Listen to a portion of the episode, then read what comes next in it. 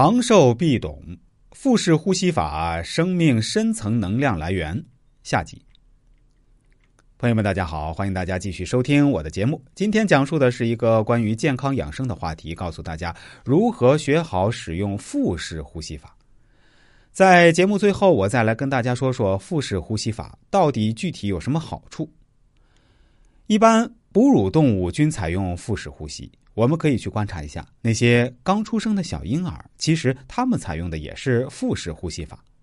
腹式呼吸法的优点是可以充分发挥心肺细胞功能，增大肺活量，加强心脏功能，加大消化系统的动力，进而增强激活其功能，利于排除积聚在肠道毒素及其内应力的释放。为什么腹式呼吸对生命如此相关？因为腹腔内藏着除心、脑、肺之外的全部脏器，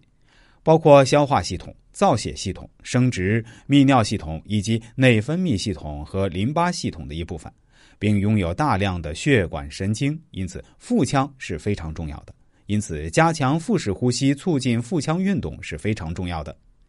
腹式呼吸好处还在于通过腹腔压力的改变，使胸腔容积增大，胸腔负压增高。上下腔静脉压力下降，血液回流加速。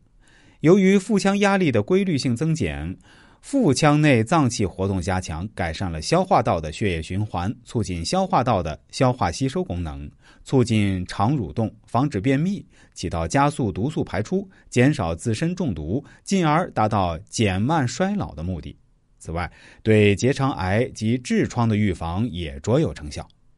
另外，腹式呼吸还包括盆腔运动，即在做腹部大呼吸的同时，配合收肛及舒肛运动以及缩腹上举，目的在于促进盆腔血流。因为盆腔中的脏器涉及到人的内分泌系统、生殖泌尿系统，是一个不可忽视的部分。